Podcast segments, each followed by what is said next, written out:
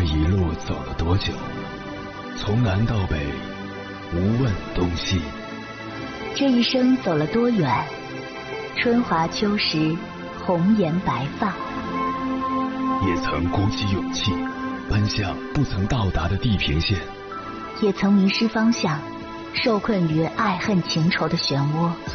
当夜幕降临，一切归于沉寂。有人正迎着月光，踏遍千山万水，为你而来。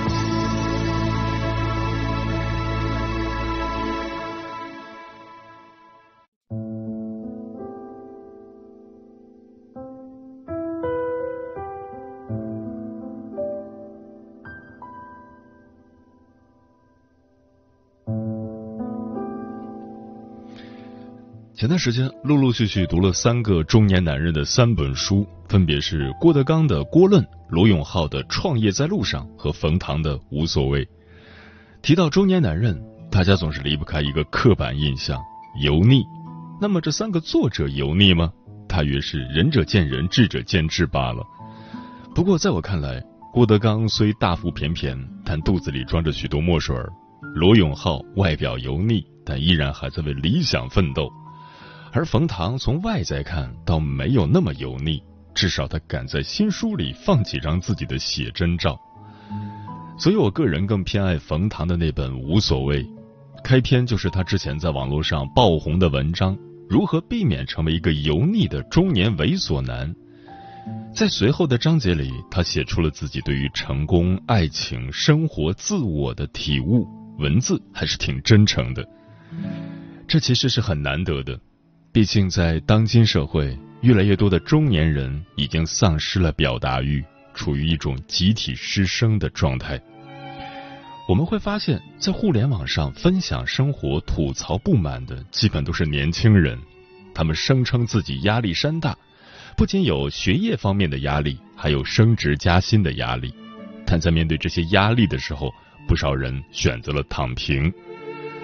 而与之相对的中年人，虽然面临的压力更大，却没有办法轻易躺平，因为作为家里的顶梁柱，你一旦躺平，很可能会让一家老小的生活陷入不可逆转的困境。这也是中年人的无奈吧，有苦说不出，只能自己扛。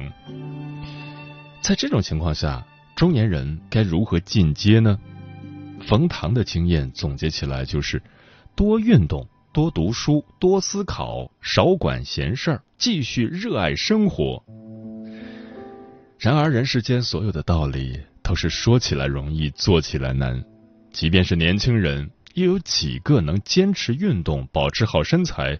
又有多少能持续学习，让头脑始终清醒的？无论哪个年纪，人最怕的就是失去斗志，而中年人尤其怕。一旦没有了欲望，生活也就只剩下枯燥了。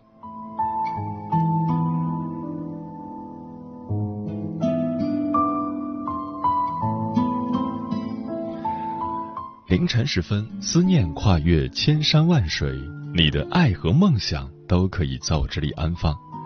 各位夜行者，深夜不孤单，我是迎波，陪你穿越黑夜，迎接黎明曙光。今晚跟朋友们聊的话题是中年人的生存哲学。环顾身边的中年人，似乎都在负重前行，举步维艰。有人的父母得了癌症，掏空家底；有人的孩子到了青春叛逆期，难以管教，不肯上学；有人的婚姻摇摇欲坠，随时面临着分崩离析；有人的事业遭受重创，失去了经济来源。还有人陷入中年危机，心理出现问题，严重影响了工作和生活。面对这兵荒马乱的一切，中年人该如何破局？也许千言万语化作三个字，那就是能扛事。关于这个话题，如果你想和我交流，可以通过微信平台“中国交通广播”和我分享你的心声。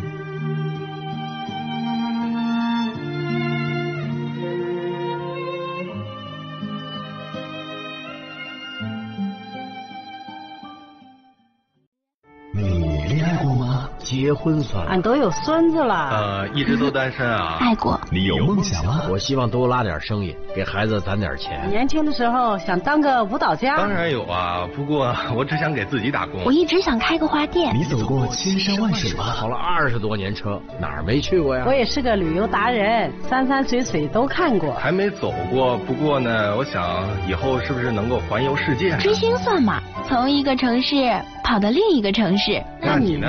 我爱过，有梦想，此刻依然在路上，跨越千山万水，奔赴与你在深夜的心灵之约。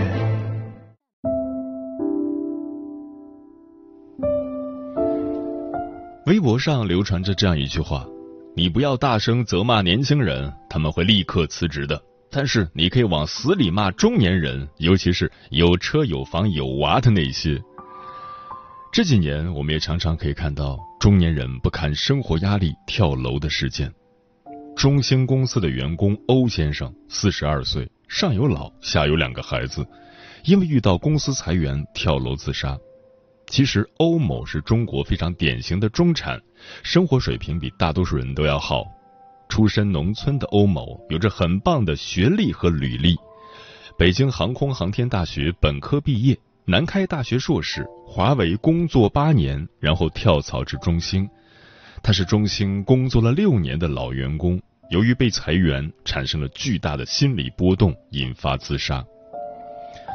万达四十四岁高管徐玉。跳楼自杀。当时他投入无数心血，亲手运作起来的万达茂刚开业几天。据传，徐玉因为业绩没有达标，遭到了批评，随后又被人事负责人约谈施压，说有可能撤销他总经理的职务。之后，徐玉就关机失联了，在只有自己、丈夫和女儿的群里发了一条微信：“对不起。”徐玉自杀前是在商界混得风生水起的女强人，性格开朗，家庭美满。这样的一个人，你无法想到他会自杀。中年人的崩溃往往是悄然无声的，而之前华为一名优秀员工的控诉信，再一次让我们看到了人到中年，尤其是在一线城市的中年人，活得多么委屈和心酸。因为公积金的调整，他每个月的收入少了两千元。正是因为这两千元，让他寒了心。因为买了房，每个月要背负一万八的贷款，生活压力大。自己出差，连瓶水都舍不得买，裤子都是穿破了再买新的。老婆再也没有买过名牌包，女儿过生日想带她看一次海都实现不了。成年人的生活。没有容易二字，而中年人的生活真的太艰难了。今晚千山万水只为你，跟朋友们分享的第一篇文章选自《洞见》，名字叫《人到中年，一半名利客，一半出家人》。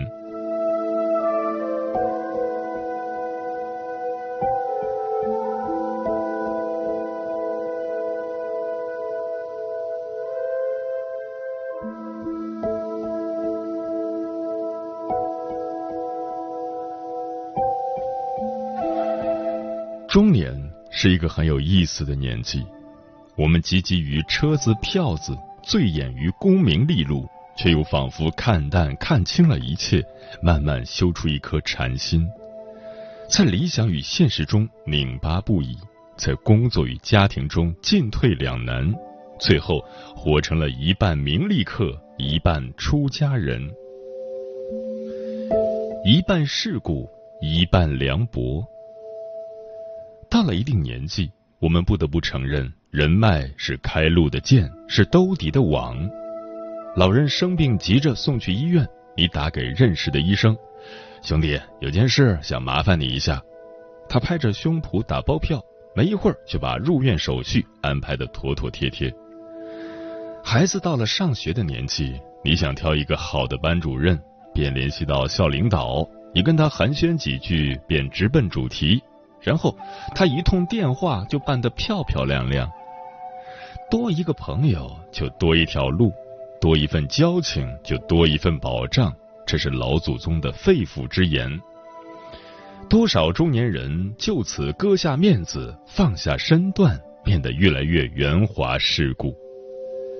每逢过节时，我们摩挲着下巴，心里列着送礼名单，盘算着如何送得恰到好处。饭桌酒局上，我们搜肠刮肚的讲奉承的好话，陪着笑脸，二话不说喝下杯中酒。可是事情看冷暖，人面逐高低。什么是真朋友？什么是假交情？我们心里也有一杆秤。你勾肩搭背哥俩好，他邀杯碰酒诉衷情，都是套着面具装热情。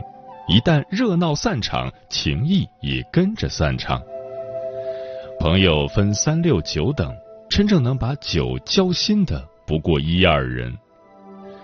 我们不再迷恋人情世故，没用的酒局能推就推，没用的圈子能离就离。三分精力斡旋于各种关系，七分精力过好小日子，这就是中年人，像是红尘客，执着于世俗冷暖中，又像是寺中僧，带着一点凉薄，一点寡独。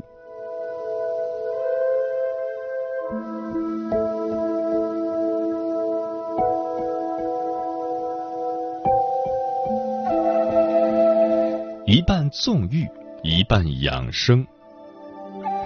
生活像五指山，压得中年人喘不过气，顾不上生活，便顾不上健康。偏偏少年早已成为大腹便便的油腻中年。镜中一看，发量遮不住头皮，低头一瞅，小肚子挡住了脚丫子。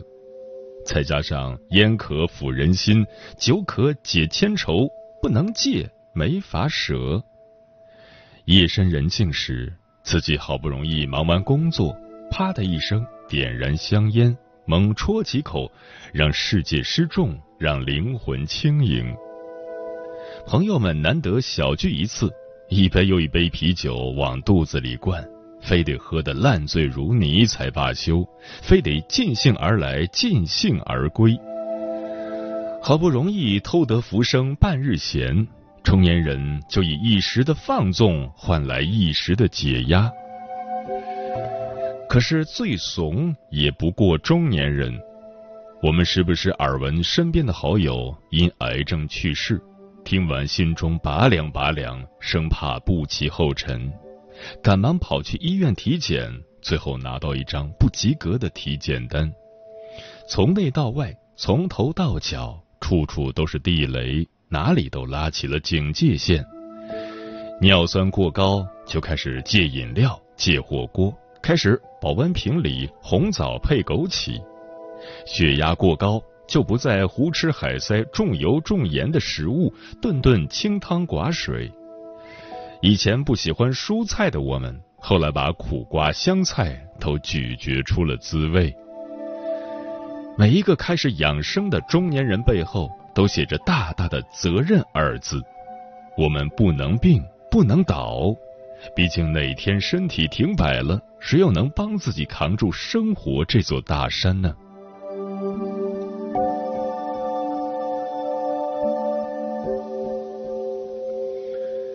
一半逐利，一半知足。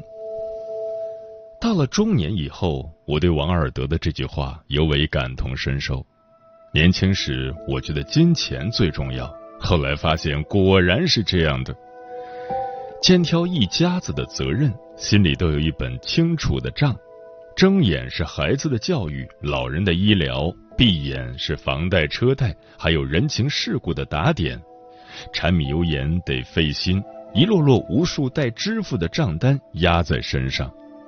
在这样沉重的生活重压下，躺平没资本，摆烂没资格。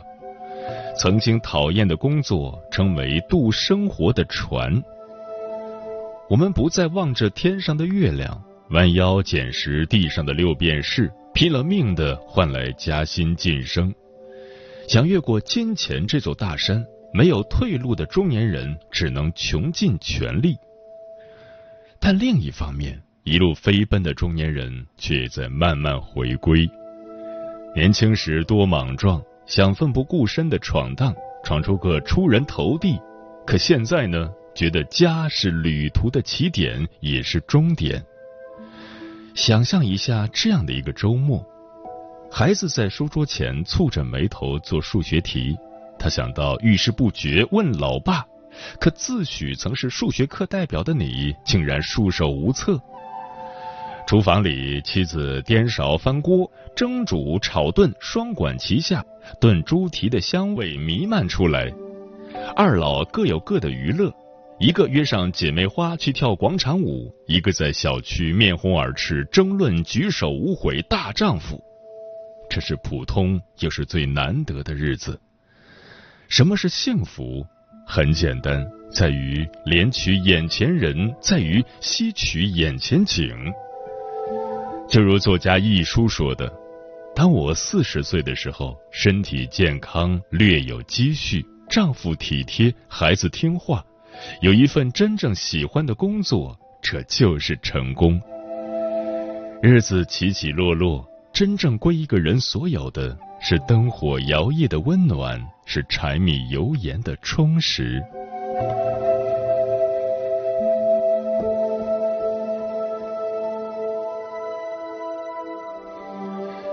一半忧愁，一半清新。人生半坡几多愁，恰似那一江春水向东流。愁自己的工作，每进一步都难如登蜀道。在年轻人的围追堵截下，绞尽脑汁绝地求生。忧孩子的成长，他与同学关系处得好不好，成绩跟不跟得上。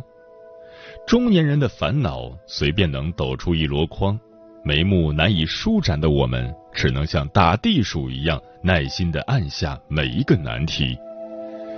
因此，中年人开始修心养性，争不过环境，只能从自己的心境下手。中年人变成一个控心高手。孩子成绩垫底，安慰自己：一时成绩不能代表一生成绩。自己工作遇到挫折，心里想着一切都不是事儿，难关终会过去。我们变得佛系起来，藏了锐气，收了锋芒。从前总爱跟人争个你输我赢，现在却活得一团和气，不再为鸡毛蒜皮的小事多费一点心神。口头禅也从“你给我等着”变成了“你说的都对”。被生活逼到绝境处，要么愁眉苦脸下去，要么坦然的释怀。我们最后选择了后者。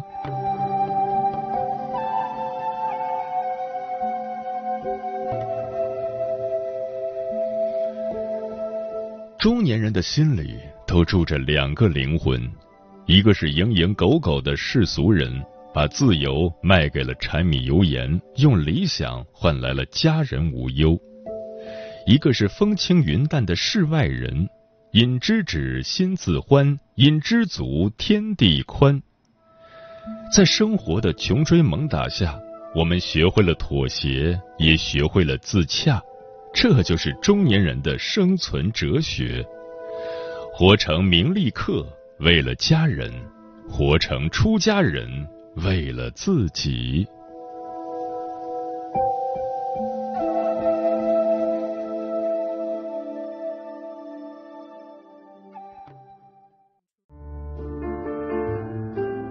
有一种思念叫望穿秋水，有一种记忆叫刻骨铭心，有一种遥远叫天涯海角，有一种路程叫万水千山。千山万水只为你，千山万水只为你，正在路上。